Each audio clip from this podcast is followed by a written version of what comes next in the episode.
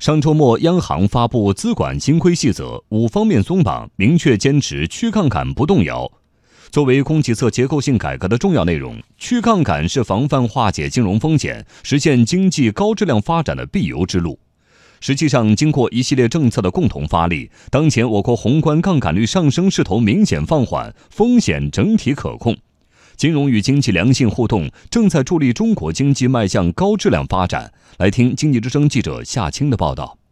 上周五，央行、银保监会、证监会相继发布政策，对四月二十七号发布的资管新规在执行层面进行细化。资管新规细则始终坚持去杠杆的政策方向不动摇，进一步明确了监管标准和要求，但同时更充分考虑我国金融市场发展的实际情况和实体经济的合理融资需求。央行调查统计司司长阮建宏说：“未来流动性保持合理充裕，加强形势的预判和预调微调，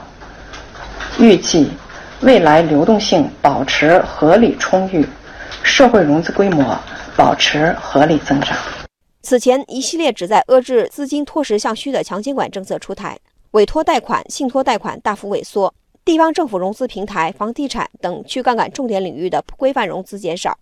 央行发布的最新数据显示，上半年房地产贷款增加三点五四万亿元，占同期贷款比重较上年低一点九个百分点。中国民生银行首席研究员温彬说，表内的信贷规模还会保持平稳较快增长，并将更加注重优化信贷结构。要把新增的这个信贷规模啊，不是去用于僵尸企业啊或者产能过剩的行业和一些调控的行业，而是更加的精准的聚焦到。小微企业啊、三农啊这些薄弱的领域，同时进一步支持双创啊、绿色这些方向的发展，使我们整个的金融啊更加聚焦在服务实体经济优化结构方面，确保我们的金融的稳定和宏观经济的持续健康发展。金融去杠杆，企业也在加紧降低杠杆率，其中一个明显的表现是央企的负债率下降。国资委数据显示，六月末中央企业平均资产负债率为百分之六十六，同比下降零点五个百分点。国资委研究中心研究员黄雅玲说：“这零点五个百分点来之不易。实际上呢，这零点五个百分点的取得呢是非常不易的，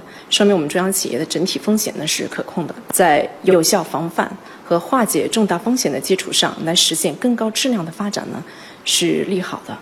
不仅如此，目前华电、招商局等多家央企已经制定上报集团降杠杆、减负债工作方案，明确负债率管控目标。”下半年，央企降杠杆、减负债方案有望密集批复。随着降杠杆责任机制的建立，混改、债转股等多项改革措施的集中发力，央企杠杆率有望进一步下降。降杠杆、减负债，企业轻装上阵。国家统计局工业司经济效益处处长何平说：“企业效益改善为经济高质量发展奠定基础。我们的这个实体经济企业效益呢，还是呈现这个逐步好转的一个态势。这个企业效益改善呢，为我国。”经济啊，高质量发展呢，奠定了一个有力的基础。但是，去杠杆是为了防范金融风险，是为了更好的服务实体经济。因此，中国人民大学财政金融学院副院长赵锡军说：“去杠杆不能一刀切，一定要弄清楚企业的需求，